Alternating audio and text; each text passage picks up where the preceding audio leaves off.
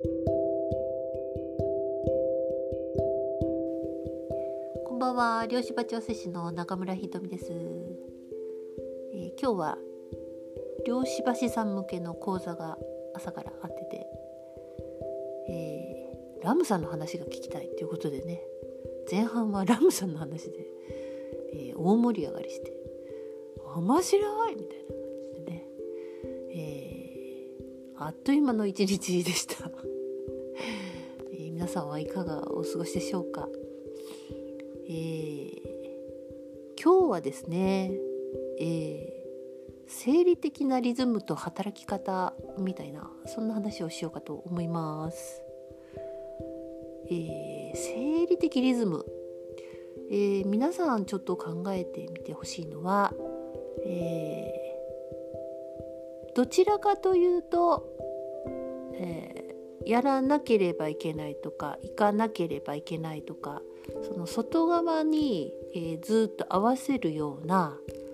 まあ、会社とかもそうですよねそういうふうに、えー、外側に、えー、合わせた生活をしているのか、えまあ、自分のペースでできるところは、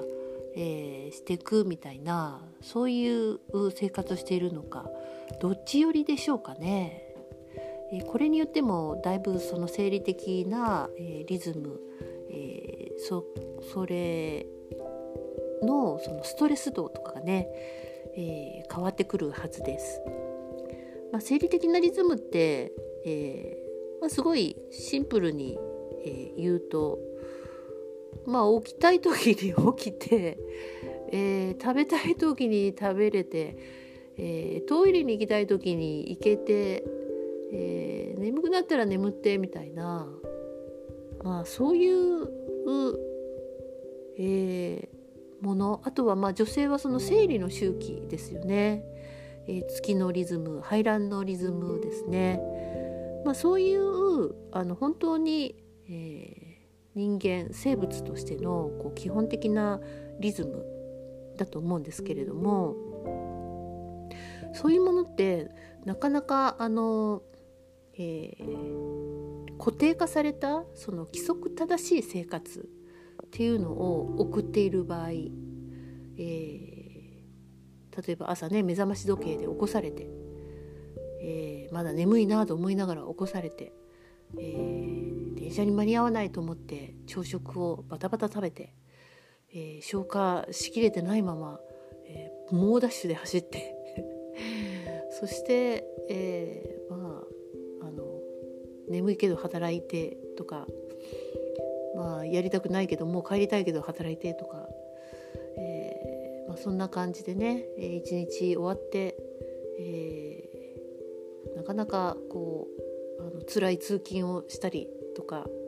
え、してる人もいますしね、えそれで、えーともう明日のために、えー、ご飯をもう早く食べて、えお風呂に入って寝なきゃみたいな。もうちょっとなんかゆっくりえー、お茶でも飲んでたいけどもう明日が早いから寝なきゃみたいな、えー、こういうのっていうのは、まあ、一見そのちゃんとした社会人であるし、えー、すごい規則正しい、え生活をしてて、まあ、親からも褒められそうな感じですけれども結構これってね負担なんですね。えー、それを感じていると思いますもうすでにね。えー、まあ、女性はさっき言ったその排卵のリズムとかもあの本当に28日周期ぴったりっていう人もいると思いますけど、えー、少々ずれたりとかもしますし排卵のあの、えー、卵巣からね卵が出るのも非常に不規則ですよね。えー、卵巣はね左右一つずつありますけれども、えー、右左右左というふうに交互に卵が出るわけでもないんですよね。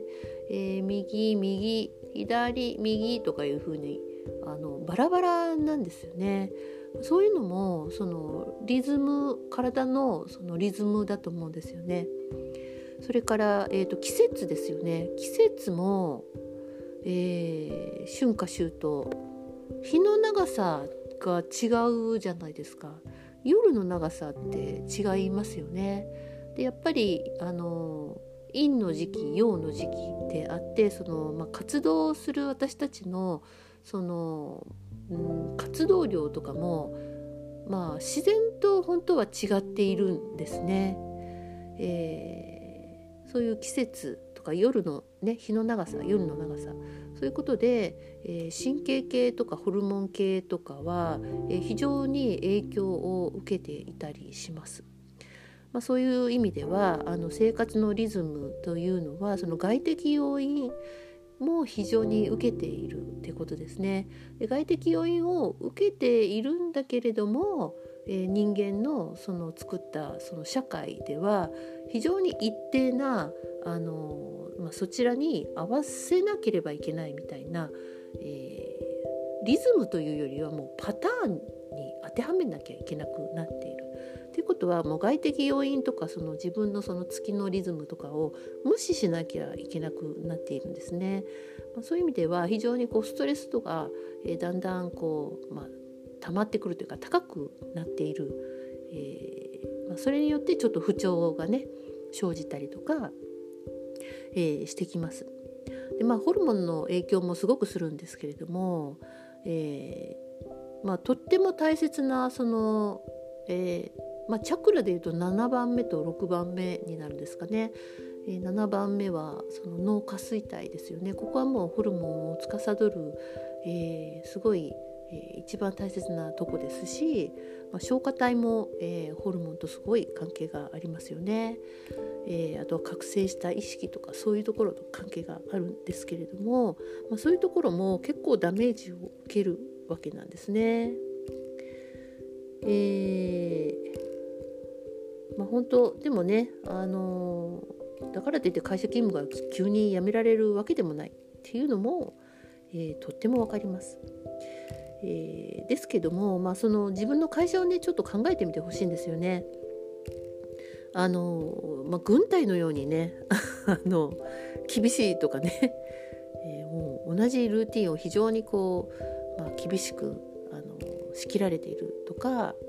えー休み時間が非常に少ないとかねいうところは本当にあのちょっと、うん、見直しがなんかできるところがあれば、えー、少しね体に寄り添ったような、えー、ものに、えー、まあ、なるとありがたいですよね。え例えばねあの、まあ、会社だとその食べるっていうのもお腹が空いたら食べるっていうのが一番理想だと思うんです。えー、お腹が空いて、えー、サインが鳴りますよねくるくるくるって、えー、そうやってその食べ物が入ってきていいよっていう準備なんですけれども、えー、その、えー、そのリズムに合わせるというよりはもう時間になったら食べなきゃ交代だしみたいな、えそういう、え意味ではあの早食いになっちゃったりとかね。早食い早飲み込みも結局その、え、消化器消化器ってね、えー、まあ咀嚼して飲み込んで、えー、胃でね、えーまあ、水分は先にさーっと下に降りていきますけども、えー、他のものはゆっくり消化していきますよね。え、そうして、え、吸収する、えそれから、まあ、排泄はね、え日に、まあ、1回2回多くて3回健全な、え形であればあの全然 OK だと思うんですけれどもその早飲み込みをするっていうだけでも、え非常にあの消化器にはダメージなんですね。えー、それから食後っていうのがやっぱりゆっくりできないっていうのもあると思います。食後はあのやっぱり少しゆったりしておくっていうのは一番いいんじゃないかなと思います。消化っていうのはすっごい消化吸収にエネルギーがめちゃくちゃ多くいるんですよね。えー、まあ、なんでちょっとゆっくりゆっくりしたくなるというか眠りたくならないですか？食後ってね。あれはやっぱりその体のやっぱそれもリズムだと思います。かといってね、えーガーガー寝るわけにもいかないのが会社なんですけどもまあ、ちょっとゆっくりする。えー、でお家にいる人は逆にそのあんまりこう真横にならない方がいいような気がします。え右を下にしても左を下にしたとしても、えちょっとやっぱりその消化消化器には負担だなっていう風な感じるので少しま座ったままゆったりするとかねそんな感じがいいのじゃないかなと。でまあ会社生活に戻りますけど、えー、まあ排泄もねトイレに行きたい時に行けないとか、えー、そういうものでえっ、ー、と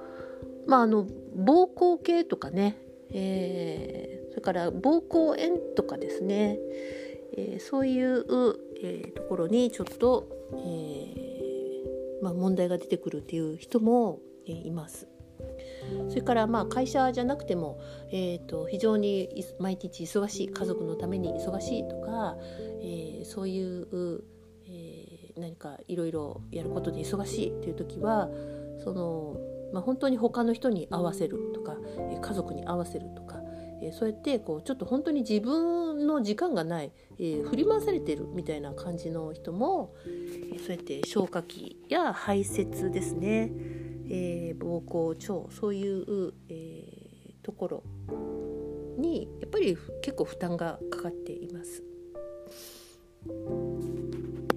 まあ働き方ね、あのそういう意味では会社っていうそのところで、えー、非常に区切られたパターンを、えー、に無理やり合わせるっていうのはちょっとねその不自然なんだっていうことに